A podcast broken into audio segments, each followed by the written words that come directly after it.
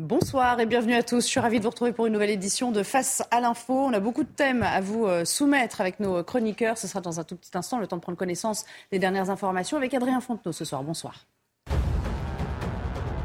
Cinq jours après la mort d'Enzo, agressé au couteau et tué pour un mauvais regard à la haie Malherbe, une marche blanche en l'honneur de l'adolescent de 15 ans se tenait aujourd'hui dans la petite commune de l'Eure. Marche que vous avez pu suivre en direct sur CNews il y a quelques instants.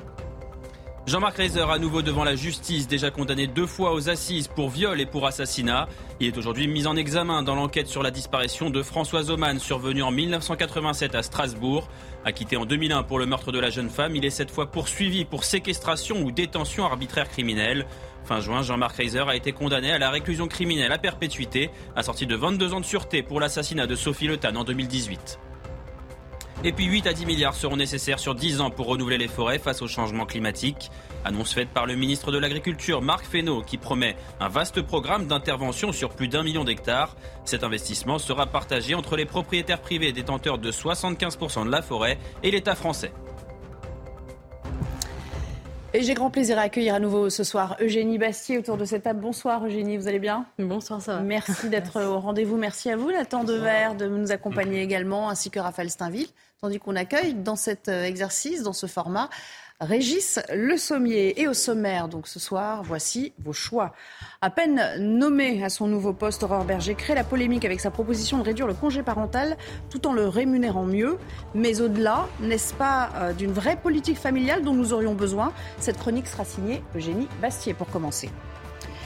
Alors qu'avait lieu aujourd'hui la marche blanche pour Enzo, 15 ans, tué d'un coup de couteau pour un mauvais regard, Raphaël Steinville reviendra sur ce que l'indifférence totale d'une partie de la classe politique traduit et euh, relève euh, une forme d'accoutumance à ces agressions sauvages et gratuites.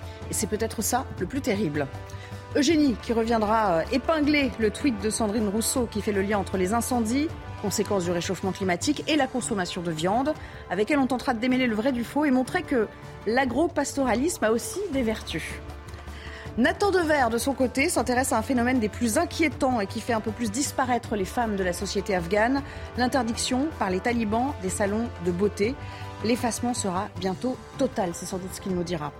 Enfin, nous partirons aux États-Unis avec Régis Le Sommier. Qu'est-ce qui pousse donc les Californiens à bouder la douceur de vivre de la côte pacifique pour aller en Floride À l'opposé, État tout aussi euh, sympathique, mais avec des valeurs bien différentes.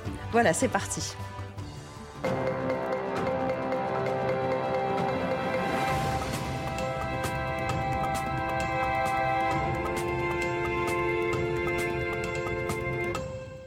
Et donc on commence avec vous, Génie Bastier. Euh, elle n'a pas mis beaucoup de temps hein, à s'illustrer, hein, à faire parler d'elle, Aurore Berger. Alors réduire le congé parental pour mieux l'indemniser, est-ce une bonne idée Vous êtes penché sur la question.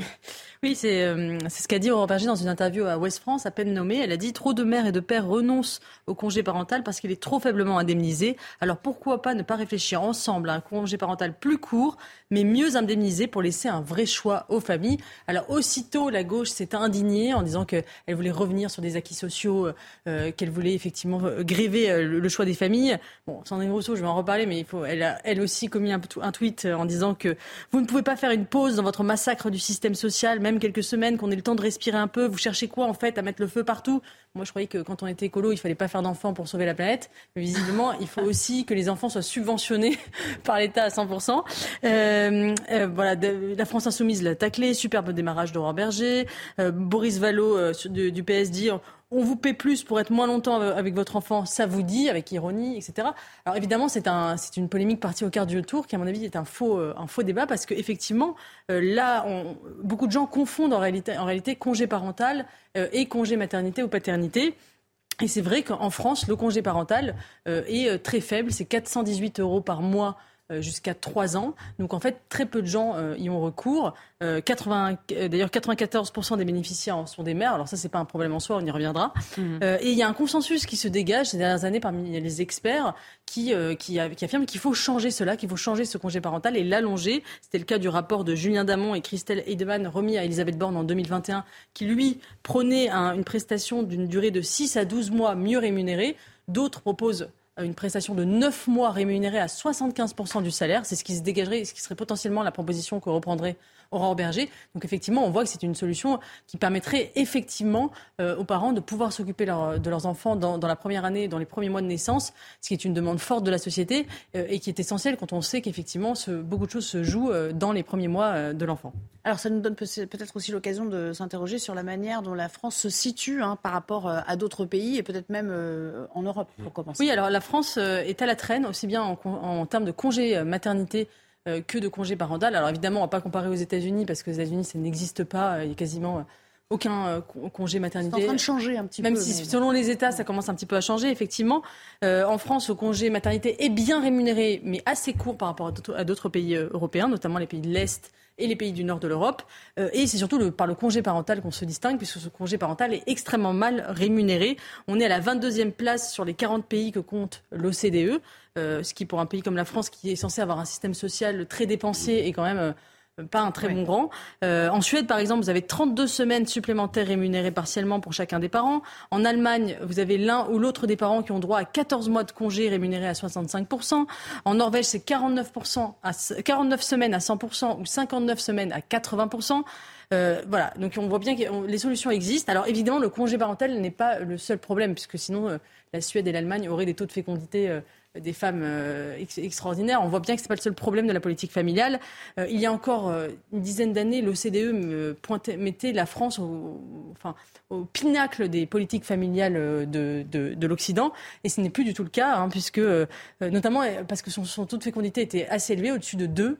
or, ce, taux de fécondité a baissé, est passé en dessous de 2 dans les dix dernières années, notamment parce qu'il y a eu la fin de l'universalité des allocations familiales qui a été cassée par François Hollande en 2015 ce qui fait que maintenant, euh, les, allocations familiales sont réservées euh, aux familles euh, les plus pauvres et les familles aisées n'y ont plus droit. Et ça a, eu, ça a enclenché une baisse de la natalité, puisqu'on a eu quasiment une baisse de 100 000 naissances en 10 ans par an.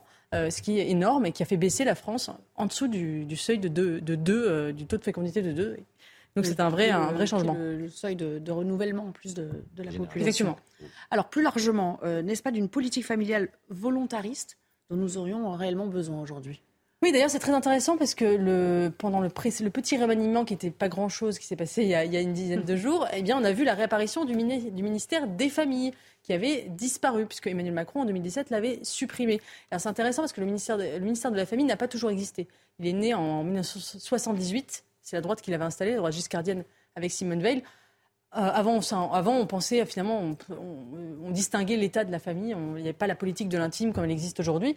Ensuite, il y a eu un ministère de la famille qui s'est transformé sous François Hollande après le mariage pour tous en ministère des familles, parce qu'il fallait être inclusif et que la famille c'était peut-être un peu excluant. Euh, et Emmanuel Macron l'a supprimé en 2017 pour le remplacer par un ministère des solidarités, euh, des solidarités et de la santé. Bizarre d'ailleurs, on dit des solidarités et on n'est pas des santé. je ne sais pas pourquoi, c'est une sorte d'inclusivité, le langage inclusif et ses mystères. Mais ça a été donc remplacé en.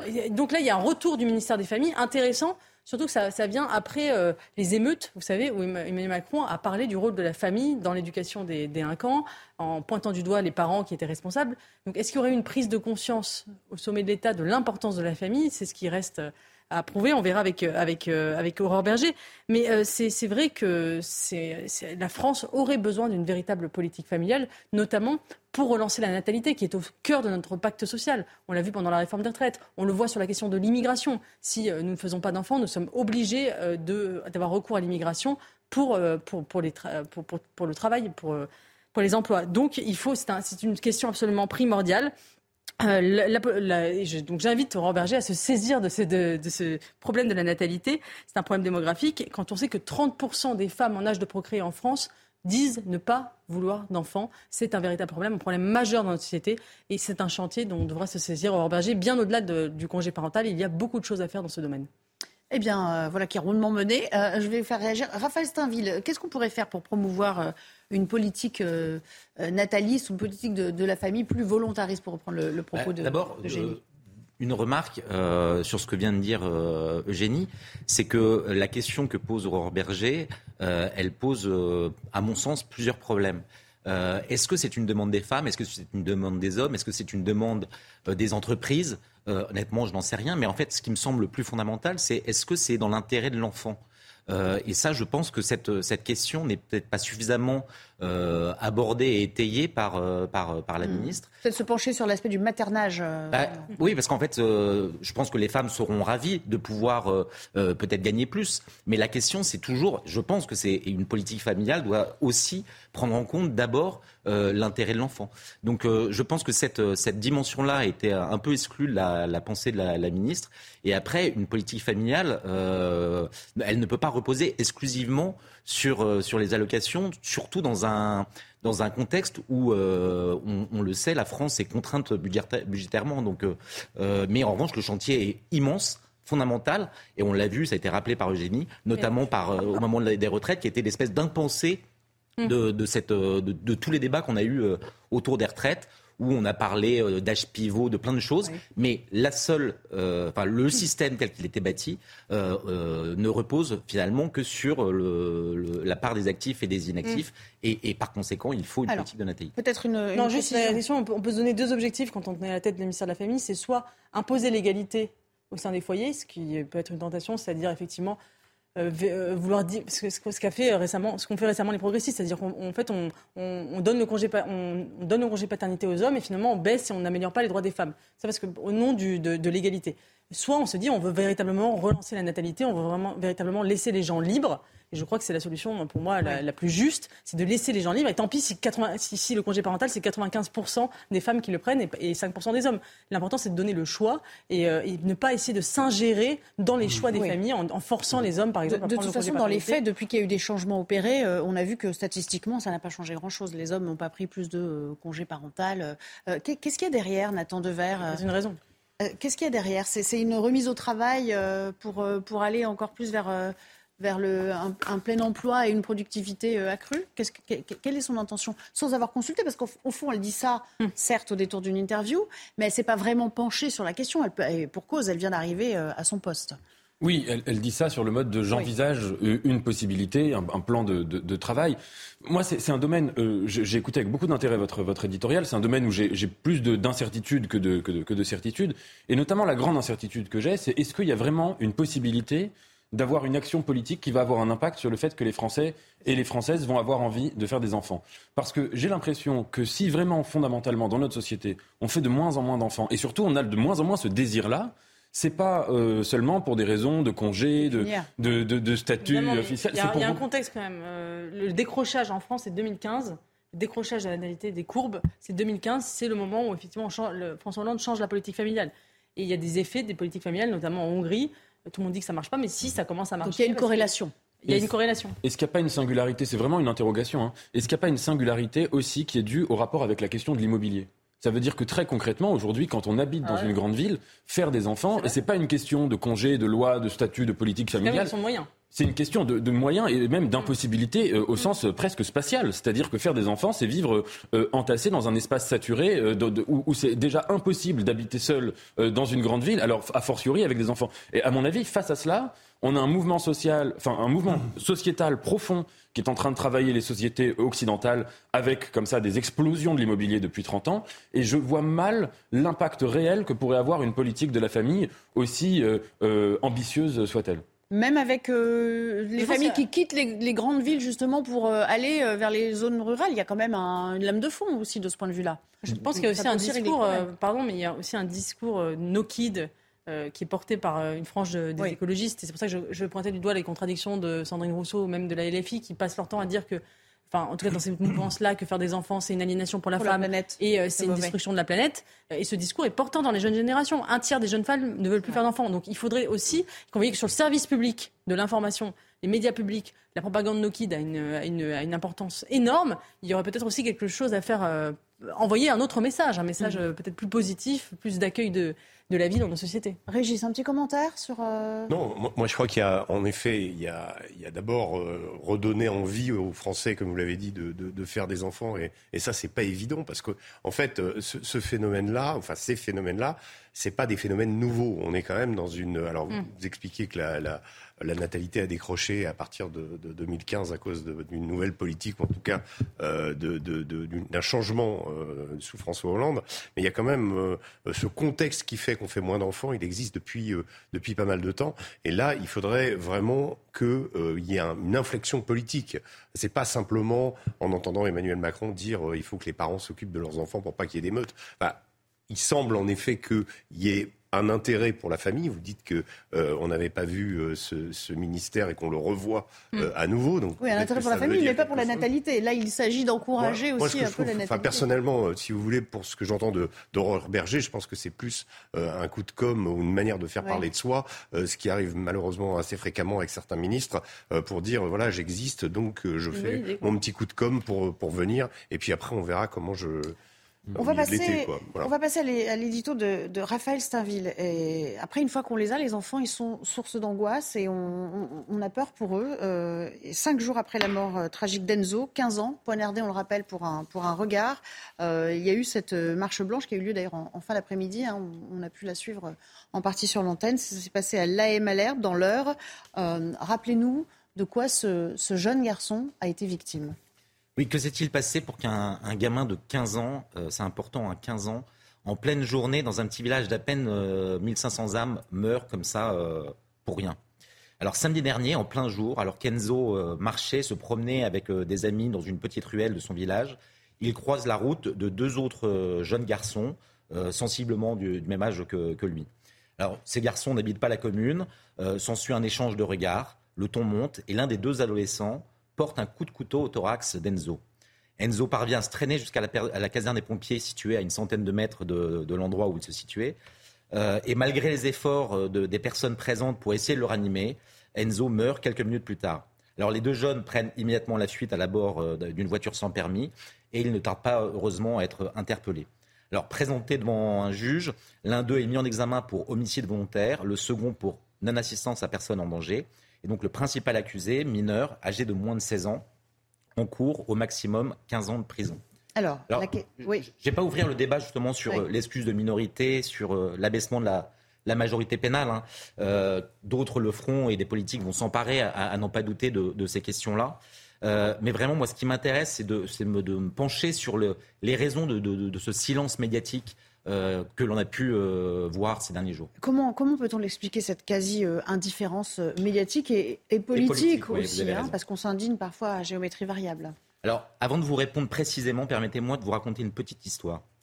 je réfléchissais à la manière de, de, m'emparer, de me saisir de, ce drame d'Enzo, et je me suis aventuré à regarder sur Internet le profil des donateurs de, la cagnotte que certains ont lancé pour justement aider la, famille d'Enzo à, notamment euh, dans ses frais de justice et euh, pour l'organisation des funérailles de, ce jeune garçon.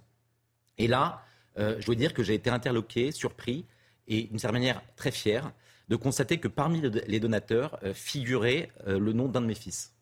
Ah. Qu'est-ce qui fait qu'un et alors ce, garçon, mon fils, il a 16 ans et qu'est-ce qui fait qu'un ado de 16 ans qui ne roule pas sur l'or, qui lorsqu'il a un peu d'argent de poche euh, l'utilise plus volontiers pour euh, s'amuser avec ses amis. Qu'est-ce qui fait qu'un ado de 16 ans donne le peu qu'il a pour euh, soutenir la famille d'Enzo? Alors quand j'ai vu son nom, je l'ai appelé. je lui ai d'abord demandé si c'était bien lui. Je l'ai questionné pour comprendre. Et avec le ton de l'évidence, il m'a dit que c'était juste normal. Normal de manifester sa compassion pour la famille d'Enzo. Normal de se sentir ébranlé par la mort d'Enzo. Et pour cause, Enzo, ça aurait pu être lui. Hmm. Mais ce qui ne me lasse pas de me surprendre et de m'étonner et de m'inquiéter même, euh, c'est de que si mon fils a pu se sentir concerné, ébranlé, euh, il, m'est apparu assez évident que finalement la mort d'Enzo euh, était largement indifférente à, un grand nombre. Est-ce que vous avez vu un tweet de Jean-Luc Mélenchon? Est-ce que vous avez vu un tweet de, de, Louis Boyard? Est-ce que vous avez vu un, un tweet de Sandrine Rousseau? Euh, est-ce que vous avez vu plus généralement un tweet de, député de la France Insoumise ou, d'un député écologiste euh, Il n'y en a pas. Euh, et s'il n'y avait que, hein, il n'y avait pas plus de, commentaires du président pour exprimer sa compassion et son émotion, pas plus de commentaires de la part du ministre de l'Intérieur. C'est vrai, des politiques, comme de la presse d'ailleurs, qui dans sa grande majorité semblent ne, pas s'être intéressés à la mort d'Enzo. Alors TF1 en a parlé, CNews, euh, la, PQR d'abord, mais sinon, trois semaines après la, mort de Naël, moi, euh, qui, est mort après avoir euh, refusé de tempérer, la mort tragique et scandaleuse d'Enzo ne rencontre aucun écho. il faut dire que les campagnes ne se sont pas embrasées, contrairement aux banlieues, ce qui explique peut-être le peu d'intérêt médiatique pour cette mort tragique. Alors, selon vous, que, que traduit ce silence aujourd'hui? Alors, plusieurs choses. médiatiquement, d'abord, je pense que si les médias n'en parlent pas, c'est d'abord parce qu'ils s'obstinent à n'y voir qu'un fait divers, dans une sorte de, déni constant. Politiquement, ensuite, euh, il y a plusieurs choses. Hein. Euh, par-delà euh, les victimes que la gauche, en l'occurrence Naël, ou la droite, Enzo, choisissent d'honorer.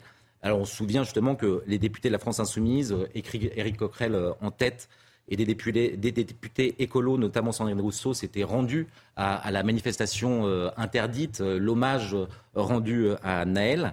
Euh, et où des participants scandaient euh, euh, la police assassine, sans qu'aucun de parlementaires ne, s'en émeuve et, et, ne, hmm. ne s'en indigne.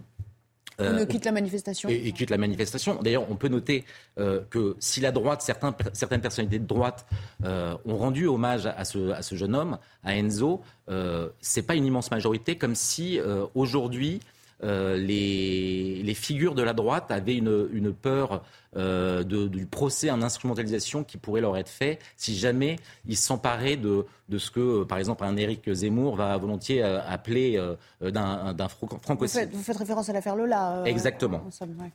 Et donc, par-delà les, victimes que la gauche ou la droite choisissent d'honorer, ce, que je, ce que je trouve vraiment fascinant et inquiétant, c'est que ce silence montre que l'on s'habitue à cet ensauvagement. Pourtant, chaque jour, ce sont près de 120 attaques au couteau qui ont lieu en France. À en croire les données, alors elles sont un peu anciennes. Hein. Euh, c'est les données de l'INSEE pour la période 2015-2017. Et il n'y a pas lieu de croire qu'elles aient euh, beaucoup, euh, beaucoup changé ces, derniers temps. Mhm. il faut bien comprendre ce que ça signifie, 120 hein, attaques au couteau par jour. Ça, ça représente 44 000 agressions à l'arme blanche par an.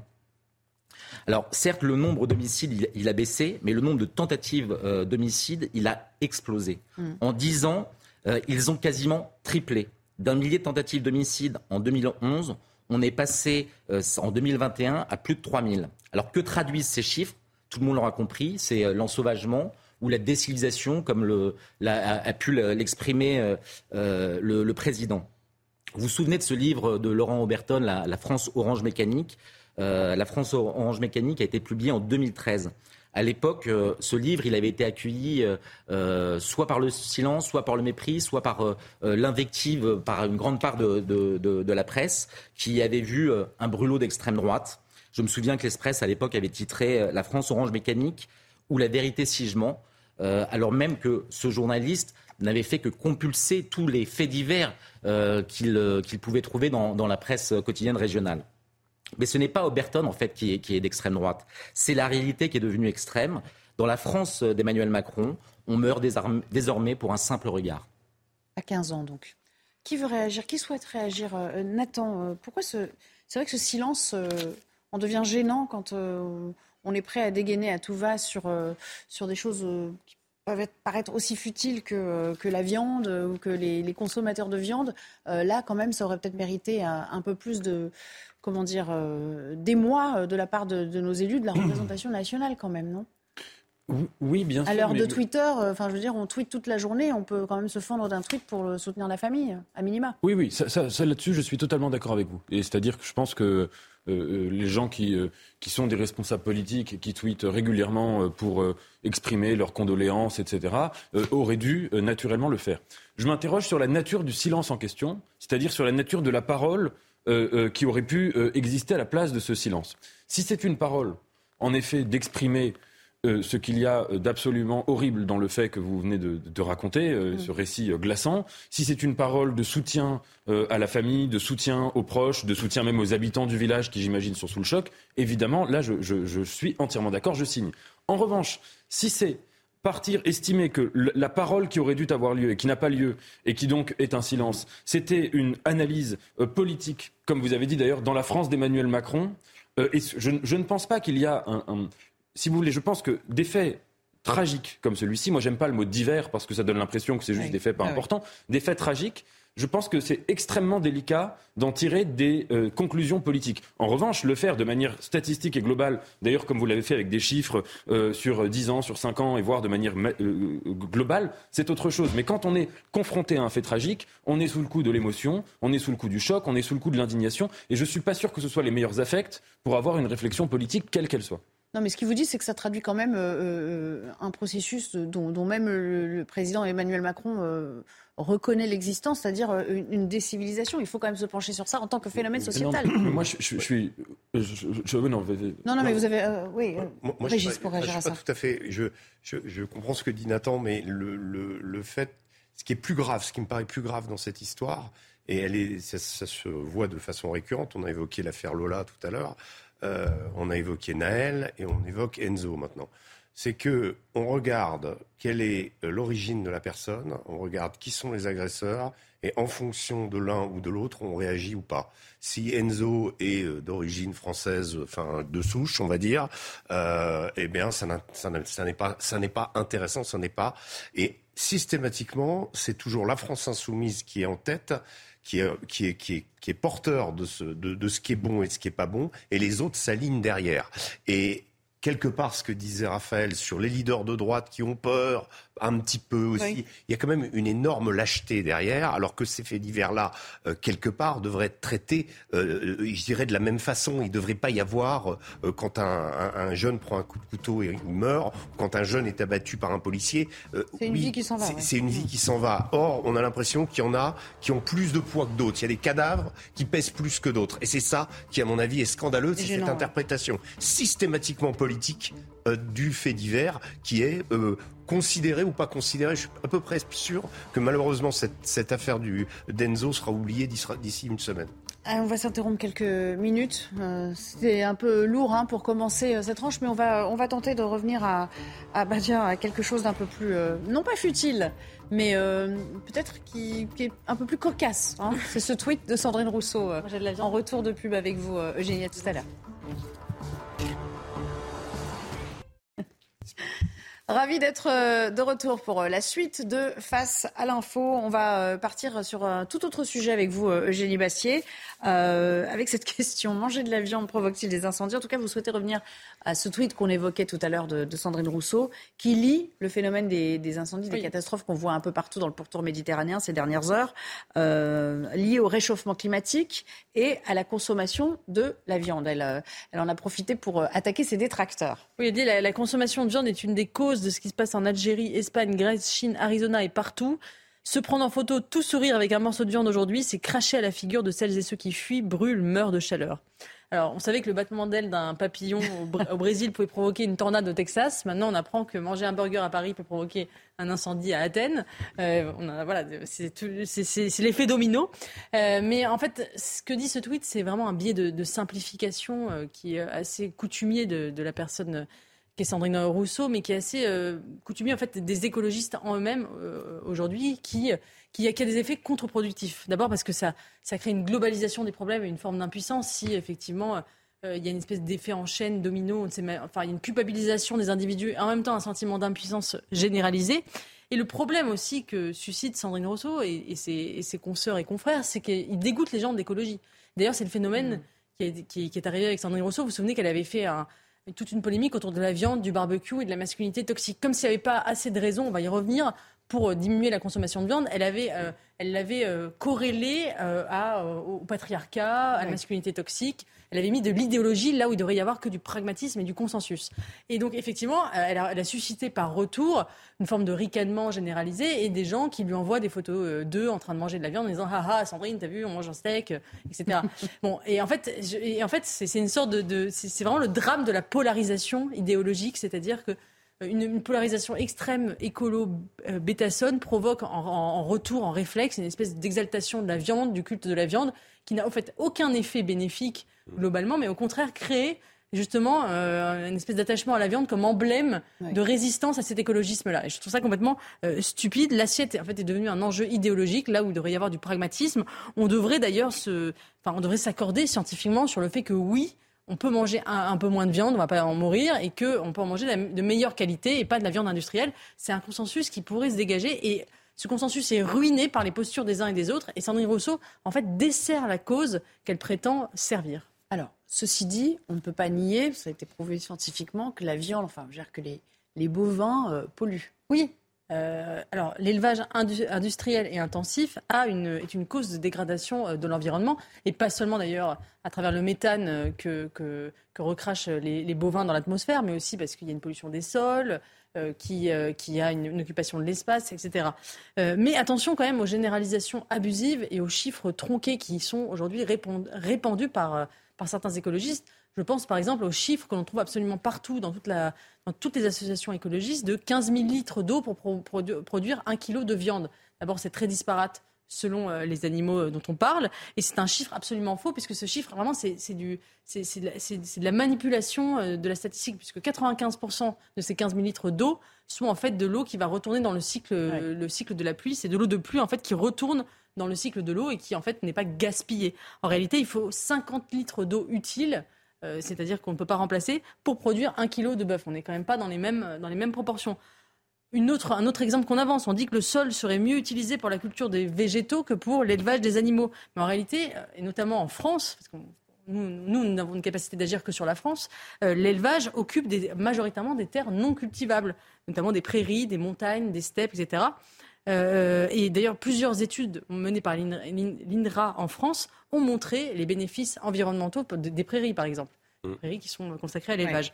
Et surtout, dernier, euh, dernier argument, euh, et qui est un argument qu'on peut utiliser dans, dans plusieurs domaines, c'est que la production de viande aujourd'hui, dans les pays européens, ne cesse de diminuer. En réalité, elle explose cette production en Asie, en Chine et en Inde, évidemment. Et en fait, on est avec nos petits bras à essayer de se priver de, de, steak, mais en fait, ça ne changera pas globalement le cours des choses. Il faut agir surtout dans ces pays-là. Alors, c'est quand même l'occasion de rappeler aussi que l'élevage euh, en France fait partie euh, du patrimoine euh, et, d'un certain art de vivre. Hein, vous le rappeliez tout à l'heure déjà. Tout à fait. L'agropastoralisme, par exemple, c'est-à-dire le, l'élevage en, plein air dans les prairies, a, souvent et même un rempart contre les incendies et les feux de forêt euh, dont parle Sandrine Rousseau, puisqu'il dessine des paysages, il permet qu'il n'y ait pas de, ces grandes plaines à l'infini qui brûlent euh, ou ces grandes forêts qui brûlent euh, d'un coup d'allumette. c'est un rempart aux feux de forêt. et puis surtout, aujourd'hui, il y a un vrai problème en France avec notre agriculture, c'est qu'on importe de plus en plus notre viande. 40% des volailles, 50% des ovins, 25% de la viande de bœuf en France est importée de pays euh, qui ont des normes environnementales bien moins exigeantes que les nôtres. Et l'élevage en France euh, a perdu 11% de son cheptel en 6 euh, ans. Donc c'est énorme. En fait, on est en train de se de, ruiner notre, propre, notre propre élevage pour aller importer des produits qui sont moins disants environnementaux. L'élevage de paysans est en voie de disparition en France. Et, et, surtout, il faut bien réfléchir. Le monde rêvé de Sandrine Rousseau, c'est-à-dire un monde où il y a quasiment plus de viande. C'est un monde, en fait, donc sans élevage.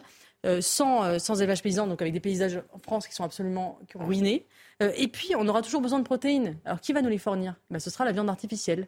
C'est la viande cellulaire. Ça, c'est un marché en pleine explosion, constitué à, à peu près à 1000 milliards de dollars d'ici 2040 et qui atteindra certainement la part du marché de viande animale en 2040. C'est un marché énorme. Et la viande, alors pour, le coup, la viande cellulaire, vous ne pouvez pas la fabriquer euh, dans un champ ou euh, par des paysans. C'est tout est fait en usine et c'est que de l'industrie, que du capitalisme, que du commerce, hors sol. Si c'est ça le monde rêvé de, Sandrine Rousseau, et je pense que c'est absolument dramatique. Donc il faut absolument réfléchir à une, une agriculture raisonnée. Il faut absolument préserver l'élevage paysan, manger certainement moins de viande, mais de meilleure qualité. Mais ce n'est pas avec ces slogans hasardeux et cette culpabilisation euh, de nos agriculteurs et des individus qu'on parviendra à avancer d'un iota sur cette question pourtant cruciale.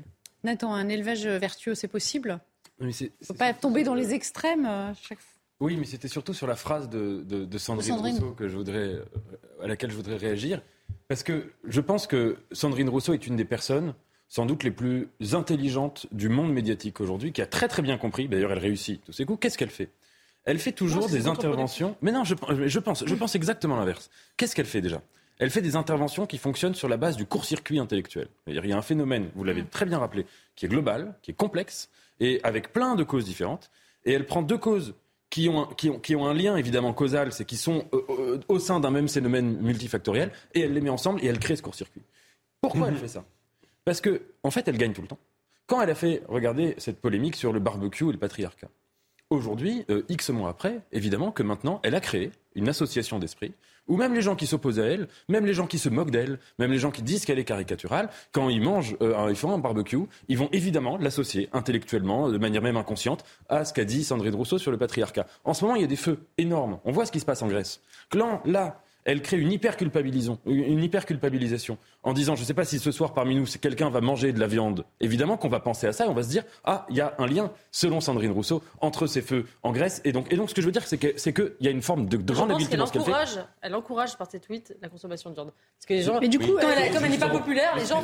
donc elle encourage, elle encouragerait une forme de prise de conscience parce que si, qui dit réfléchir dit peut-être remettre en question certaines choses. je ne sais pas où vous voulez en venir en fait. Là où je veux en venir, c'est que je pense que le sujet majeur sur Sandrine Rousseau, c'est que c'est une universitaire qui a eu, euh, pendant une quinzaine d'années, une carrière où elle était à peu près sur les mêmes idées qu'aujourd'hui. Mais seulement, elle les formulait de manière nuancée et beaucoup plus complexe. Et en fait, ça suscitait l'indifférence généralisée. Aujourd'hui, elle fait de la politique. Quiconque euh, s'exprime euh, dans le débat public sur ces sujets-là de manière nuancée et complexe et sur tous les sujets, il n'est pas écouté. Et puis à un moment, elle a compris que si elle adoptait un ton caricatural et un ton, si vous voulez, très polémique tout le temps, eh bien, euh, on, discutait toujours ce qu'elle dit. Donc je pense que Sandrine Rousseau n'est que le miroir de tout un débat euh, politique qui est de qualité, euh, si vous voulez, vraiment diminuée. Elle a tout compris de ce point de vue-là. Elle a tout compris, mais elle maîtrise les codes. Sandrine Rousseau a une vertu, moi je pense. Et en l'occurrence, avec cette histoire de barbecue, ça a été, c'est, elle a, elle a ressuscité Fabien Roussel. Euh, qui euh, du coup s'est exprimé et a dit que euh, lui il aimait la bonne chair. Parce franchouillard de non, mais, Oui, et du coup il y a une gauche qui s'est un peu réveillée par rapport à justement cette intoxication progressive. Il y a, on, a, on, a, vu des gens dire non non là ça, ça, ça ne va pas. Peut-être que ça a fait sans doute augmenter la consommation de viande en fait in fine parce que des gens se disent on s'attaque à notre mode de vie, on, on, se met en position de défense. Donc par réflexe on va contre Sandrine Rousseau. Mais ce qui est quand même incroyable c'est que ce personnage se trouve, euh, et au-delà de, de, ces, de ces polémiques, au centre du monde euh, des idées aujourd'hui. C'est-à-dire que euh, c'est elle qui donne le là par ses excès, et du coup on crée le débat autour, et on se positionne par rapport à elle. C'est un peu une sorte de... Un vrai sujet de société. Oui, non, non, mais ça, oui, mais c'est elle qui s'en empare. Et autour de, de, ça, eh bien, finalement, elle existe complètement et elle est centrale. quelques secondes, allez-y. Juste une micro-phrase, je pense que Régis a tout à fait raison, et qu'en fait, dans le débat médiatique, celui qui gagne un débat médiatique, c'est celui qui impose sa question. Même si tout le monde se moque de lui sur sa réponse. Et d'ailleurs, c'est ce exactement ce qu'avait fait Éric Zemmour euh, quand il était à l'époque sur le service public et qu'il était dans un combat culturel de droitisation où il posait des questions. Et tout le monde disait que ses réponses euh, étaient scandaleuses, nauséabondes, etc. Mais il disait j'avance et je suis en train de gagner la bataille des idées, ce qu'il a objectivement fait. Je veux dire, il a contribué énormément à la droitisation du débat public parce qu'il posait des questions. Et c'est exactement ce que fait Sandrine Rousseau dans l'autre sens. Est-ce que vous allez euh, apporter votre pierre à l'édifice ou euh, au fond, euh, vous passez votre tour Ok, bah, ça, tombe bien parce qu'il nous reste 20 minutes.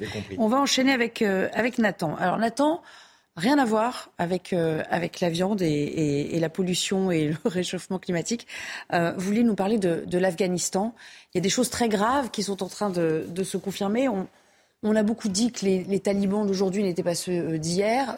en fait, ce sont les mêmes. Hein.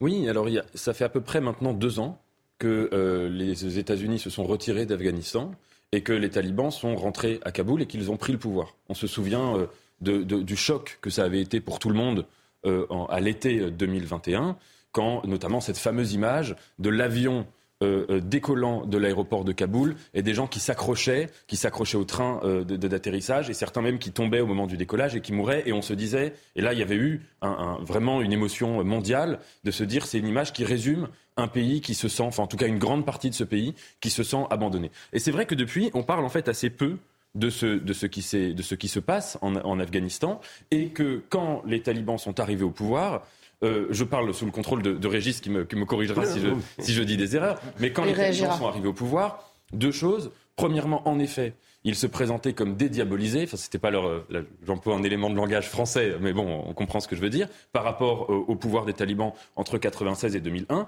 Et deuxièmement, ils ont bien compris, ils ont été intelligents sur ce plan stratégique, que euh, le, débat euh, occidental médiatique étant ce qu'il est, c'est-à-dire extrêmement superficiel, pendant deux trois mois, il fallait rester discret. Et après, ils allaient pouvoir mettre en place ce qu'ils allaient mettre. Donc c'est ce qu'ils ont plus ou moins fait, c'est-à-dire que pendant les premières semaines, ils ont continué, qu'il y avait énormément de journalistes, etc., de, de, de, de, montrer cette image-là. Et puis depuis, alors on assiste à une situation où on est, je, je, ne sais pas si on est revenu totalement à la situation de 96 à 2001, mais en tout cas, on est dans un recul des droits humains qui est extraordinairement clair. Donc d'abord, il y a un État, un émirat islamique d'Afghanistan qui a été fondé, hein, donc c'est un émirat islamique. Je vous donne quelques exemples hein, de, de, de, de, situation des droits humains en Afghanistan. Avec euh, la proclamation d'un ministère pour la promotion de la vertu et la répression du vice, qui a remplacé un ministère pour les, des, femmes, avec évidemment euh, des arrestations arbitraires, des tortures d'opposants, et puis aussi quelque chose d'important, c'est un retour de quelque chose qui avait traumatisé l'Afghanistan euh, entre 96 et 2001, c'est les exécutions ou les flagellations publiques, notamment dans des stades.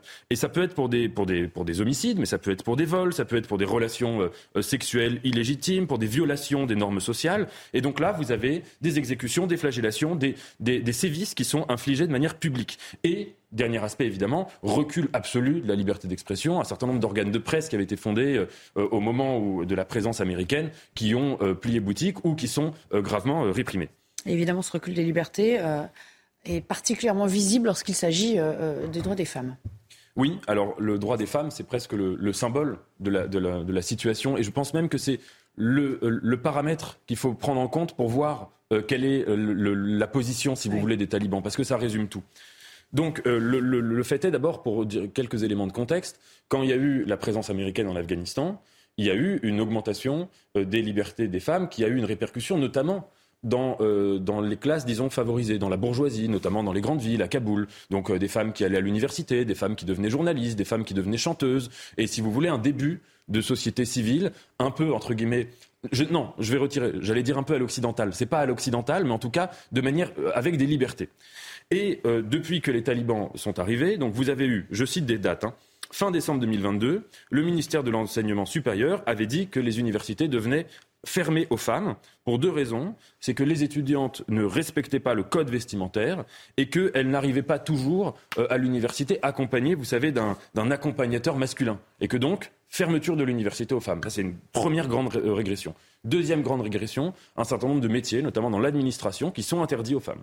Troisième grande régression, et là vraiment on rentre dans quelque chose de, médiéval, euh, euh, les femmes qui ont interdiction d'accès euh, dans des parcs, jardins, salles de port, etc. Donc ça veut dire que les femmes qui deviennent les invisibles, les aliénées et, les, absentes de la société afghane. Et si vous voulez, tout un travail de, d'émancipation qui, qui, a pris une vingtaine d'années, qui est réduit à néant. Et donc dernière chose, c'est pour ça que j'en parle aujourd'hui, c'est que l'Afghanistan a décidé qu'ils allaient fermer tous les salons de beauté. Donc fermeture effective dès maintenant. Euh, pour deux motifs euh, toujours euh, tout aussi absurdes. Le premier, c'est que c'était trop cher, notamment dans l'organisation des mariages, que les femmes allaient dans les salons de beauté. C'était vraiment se mettre en danger financièrement. Et deuxièmement, bon, évidemment, conformité à la loi islamique. Là où c'est extrêmement triste, c'est que finalement, j'ai pas dit que le voile était devenu, le vol intégral était devenu obligatoire en Afghanistan, ce qui est logique, et que donc les salons de beauté, c'était le dernier espace d'une certaine forme de beauté intime, d'une beauté qui ne provoquait même pas, entre guillemets, la, la, la logique de l'islamisme. Et donc, si vous voulez, l'effet là, me semble-t-il, c'est un peu le terminus, quoi. C'est l'étape euh, totale du paroxysme d'une situation où les femmes n'ont plus aucune liberté. Alors certains pourront vous opposer le fait que euh, dans chaque pays, on est libre de, de s'auto-déterminer. Qu'en pensez-vous? Oui, c'est vrai que c'est un discours qui, revient de plus en plus, ce discours entre guillemets souverainiste, consistant à dire que euh, les droits de l'homme sont une sorte de, de modèle culturel qui a été créé par une civilisation, l'Occident, l'Europe, l'Amérique, et qu'il n'y a pas de raison euh, pour que ces droits de l'homme s'imposent de manière universelle. L'argument qui explique, à mon avis, que ce discours se renforce aujourd'hui, c'est qu'il est vrai historiquement, en Afghanistan, mais surtout en Irak, que euh, les droits de l'homme ont pu être invoqués pour des intérêts qui avaient rien à voir, c'est-à-dire des intérêts euh, euh, économiques, géopolitiques, etc. La fameuse guerre en Irak euh, initiée par, par George Bush. Il est vrai aussi qu'en Afghanistan, je pense, et là Régis en parlera beaucoup mieux que moi, mais que l'erreur sans doute des Américains, ça a été de croire qu'en injectant massivement de l'argent et des armes et des discours sur les droits de l'homme, ils allaient faire en sorte d'implanter les droits de l'homme dans une société. Non, ils l'ont implanté disons, dans, la, bourgeoisie, dans une très grande partie, mais si vous voulez, notamment dans les villes, et, tout le reste de l'Afghanistan n'était pas du tout dans cette situation-là. Cela dit, me semble-t-il, la grande, euh, euh, presque perversion intellectuelle de ce raisonnement-là, c'est que quand on dit chacun doit faire euh, chez soi, chez lui, comme, comme il l'entend, quel est le critère qui permet de savoir si un pays vit selon sa propre norme? Quel critère autre que démocratique peut décider de dire, si vous voulez, quand vous avez un dictateur dans un pays qui impose une loi, eh bien, vous pouvez estimer, avec cet argument souverainiste, qu'il vit à la manière que le pays respecte sa propre loi. Ça, c'est du, si vous voulez, c'est du droit positif pur. Mais si vous n'avez pas un critère, le seul critère qui peut permettre de décider ça, c'est la démocratie. Donc, autrement dit, je pense que à l'intérieur même du logiciel de ce discours-là souverainiste, en fait, il y a presque une sorte d'impensé, c'est que pour faire ça, ça supposerait d'intégrer une universalité des droits de l'homme. Et à mon avis, et je finirai là-dessus, je conclurai là-dessus, tout le travail intellectuel à faire de ces prochaines années, c'est qu'il est vrai que historiquement, les droits de l'homme ont conduit à une certaine forme de colonisation. D'ailleurs, la colonisation française était faite par des gens, souvent à gauche, qui voulaient universaliser les droits de l'homme. Cela dit, il ne faut pas jeter le bébé avec l'eau du bain. Ça veut dire qu'il faut, à mon avis, faire un travail de conscience, de se dire qu'est-ce qui, dans la vision coloniale, euh, euh, relevait d'une fausse universalisation, et qu'est-ce qui, cependant, dans les droits de l'homme, reste universel, universalisable et transcendantal en quelque sorte?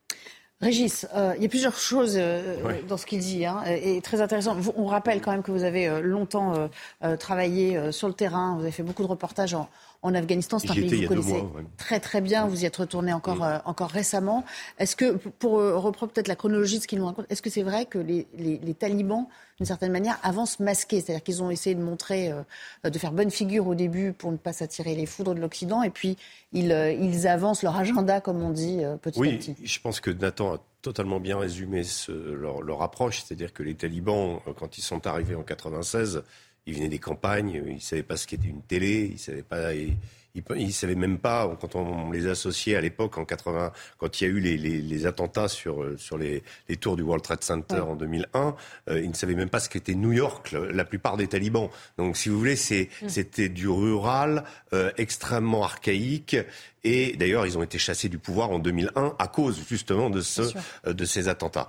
Euh, parce que les, les kamikazes ont été recrutés en Afghanistan par Ben Laden. On va pas refaire l'histoire. Non, là, ils ont, euh, pendant 20 ans, comme tous les autres Afghans, ils ont bénéficié d'un contact avec l'Occident. C'est-à-dire qu'en particulier dans les villes, dans les grandes villes, hein, euh, surtout Kaboul, un peu moins Jalalabad et euh, comment, Kandahar, qui sont restés beaucoup plus archaïques, mais à Kaboul, on a vécu à l'unisson de la planète, grâce euh, quelque part aux, troupes qui est, qui est d'occupation qui venaient là, euh, aux, libertés hein, qui, qui, ont pu exister, au gouvernement afghan qui avait pris une structure qui ressemblait d'ailleurs euh, au pouvoir américain. Il y avait un peu les mêmes, donc il y avait une sorte de copie du, du système américain et, et, et à côté de ça, évidemment, énormément de corruption qui a toujours été le problème. On a beaucoup dit que ça n'avait pas fonctionné, y compris la formation ah euh, euh, des policiers, euh, des militaires, parce qu'il y a trop de clans. Non, mais il y a la question, la question tribale qui est, qui, est, fondamentale que les Américains ont, ont, voulu laisser de côté, mais il y a surtout la question du gouffre financier. Les, les Américains ont, investi 1000 milliards de dollars en Afghanistan en 20 ans. Tout ça a disparu aux, mains des, seigneurs de guerre et de structures complètement archaïques qui existent toujours et avec lesquels les talibans composent aujourd'hui. Pour revenir sur, euh, sur ce qu'ils ont fait là, bah, ils ont eu des portables, ils ont vu ce qui se passait ailleurs. Et ils ont vu aussi comment se, se faisait la communication.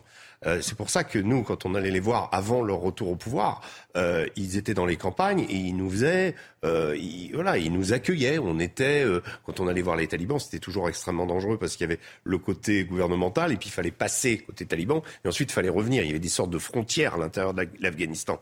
Aujourd'hui, ils sont toujours conscients de ça, mais ils n'ont jamais, quand vous leur dites fondamentalement, moi j'ai eu des discussions avec des chefs talibans, quand vous leur dites, est-ce que vous avez changé, est-ce que euh, euh, vous allez recommencer à, édicter vos lois? Parce que vous vous savez la, société euh, sous les talibans, quand on en est arrivé par exemple à interdire les les, les cerfs-volants parce que on pouvait voir, voilà, il y avait tout un tas de lois et, les lois devenaient de plus en plus dures et c'est ce qui est en train de se passer en Afghanistan. C'est-à-dire que chaque chaque fois que j'y vais, moi, j'y retourne, à chaque fois il y a, il y a des, des, des, des nouveaux des nouvelles tracasseries supplémentaires. Et pour l'histoire des beauty salons, quoi, qui sont euh, donc euh, pour les femmes, ce qu'il faut comprendre, c'est que la femme en Afghanistan n'a aucun, aucune existence dans l'espace public. Euh, quand elle porte la burqa, d'ailleurs, c'est presque, je vais dire paradoxalement, un instrument de liberté, parce que ça lui permet d'aller au marché sans son marat, c'est-à-dire sans, son, sans avoir un homme avec elle, parce qu'elle est entièrement invisible. Donc elle, elle n'existe pas dans le beauty salon, elle fait ce qu'elle veut. C'est-à-dire, elle arrive, euh, il y a les autres femmes, elle n'est plus au, regard de l'homme. Donc ce qui est extrêmement cruel dans cette, c'est que c'est vraiment le dernier espace de liberté euh, voilà. Et donc, on, on a repris, euh, on a, ça a mis deux ans, mais on a repris le même cycle qu'en 96, euh, avec cette espèce d'enfermement euh, de la femme qui finalement aujourd'hui est, est Régis, euh, je reste avec vous parce que euh, c'est votre édito à suivre. Donc reprenez un peu vos esprits, vous un petit peu d'eau peut-être pour enchaîner. Alors on va on va repartir dans l'autre sens, pour le coup, alors chez les Américains, pour parler d'un phénomène assez inquiétant. C'est pas vraiment un exode encore, mais une forme de transhumance qui, est, qui se confirme. Oui, quand même. alors les transhumances aux États-Unis, c'est pas quelque chose de nouveau. Hein. Euh, euh, il y a euh, dans, les États, il y a eu de toutes les époques. mais là, je vais, je, vais, vous parler en fait. J'ai fait cette chronique. C'est presque un divorce en fait. Je vais vous parler du divorce de l'Amérique. Je vais vous parler de deux États. Je vais prendre deux États. la Californie euh, la Californie, euh, je vais d'abord commencer par la Californie parce que d'abord c'est un État qui m'est cher. J'ai deux enfants qui, qui habitent là-bas et, et c'est presque un peu ma, ma, deuxième patrie. Cinquième économie du monde, le pays le plus attractif pendant des années, depuis euh, la ruée vers l'or. Alors, il y a eu la période de la Grande Dépression, où il y a eu un peu moins de population, mais si vous voulez, euh, la, la, la, la, Californie a toujours fasciné. Euh, c'est le bout de la route, c'est la, dernière frontière, c'est euh, le Far West. Il y a toujours eu une attraction extraordinaire de villes comme Los Angeles, San Francisco, etc. Euh, L'idée que l'Amérique commence à l'est et qu'elle euh, se termine à l'ouest euh, dans, une, dans une, un, un, écrin de splendeur parce que c'est un pays extrêmement Alors que se passe-t-il justement? Alors euh, depuis 2021, 211 000 euh, Californiens ont quitté la Californie. Vous me direz, il y a 39 millions d'habitants en Californie, donc c'est pas beaucoup. Ça va encore. Euh, ça va encore, mais c'est la première fois que la population américaine fuit la Californie. Et ce qui est plus intéressant, et c'est là où euh, euh l'édito est fondé, et là il y a quelque chose à trouver, c'est qu'ils vont 5 sur 6 vont en Floride. Hmm. Alors, qu'est-ce qu'ils vont faire en Floride? C'est ça la, la, vraie question. Euh, L'an dernier, alors donc 5 sur 6, euh, plus de 50% des nouveaux permis de, conduire en Floride, donc permis de conduire aux États-Unis, c'est la carte d'identité, euh, sont euh, des, anciens euh, Floridiens qui aujourd'hui, voilà, euh, des anciens Californiens. Californiens. voilà. Et, et, alors. Alors, qu'est-ce qui motive ce départ? Alors. Traditionnellement, la Floride est attractive. Hein. C'est un pays imposition très basse sur les sociétés, sur les biens, sur les personnes. Par exemple, il n'y a pas d'impôt sur le revenu de la part de l'État de Floride. Il y a un impôt fédéral, mais il n'y a pas d'impôt sur le revenu. Euh, il y a aussi la question, la Californie devient chère, euh, l'augmentation du coût de la vie est énorme, à Los Angeles en particulier, le prix des habitations est énorme. Ça, c'est la première raison, enfin c'est la raison invoquée souvent, mais il y a aussi la divergence idéologique. C'est-à-dire qu'aujourd'hui, vous avez deux euh, je vais les prendre comme emblème, deux gouverneurs, euh, Ron DeSantis euh, en Floride et Galvin Newsom en Californie, qui sont aux antipodes politiquement.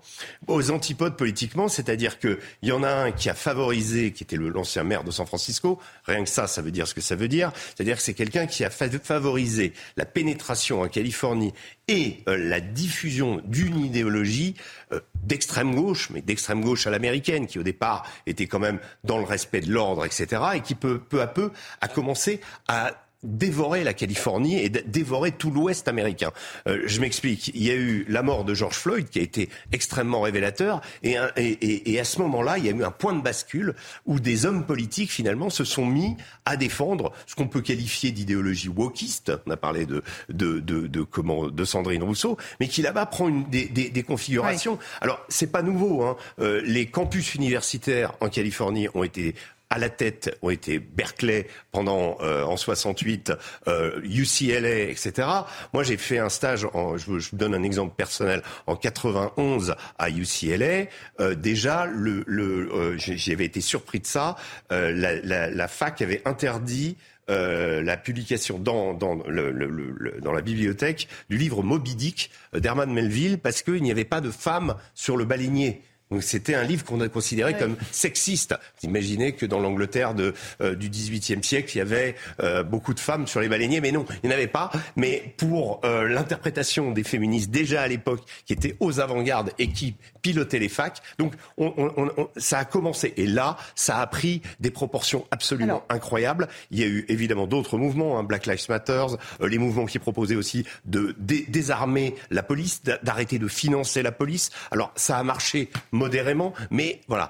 Et à côté de ça, eh bien, vous avez cette Floride avec un gouverneur qui est aux antipodes, qui s'appelle Ron DeSantis, qui est candidat euh, aux élections euh, présidentielles, euh, qui, est, qui talonne Donald Trump, mais enfin Donald Trump a encore un peu de marge, et qui lui, eh bien, comment propose justement de faire un Eldorado de l'anti-wokisme. Donc vous avez deux Amériques qui se séparent complètement. Quel type de population s'en va?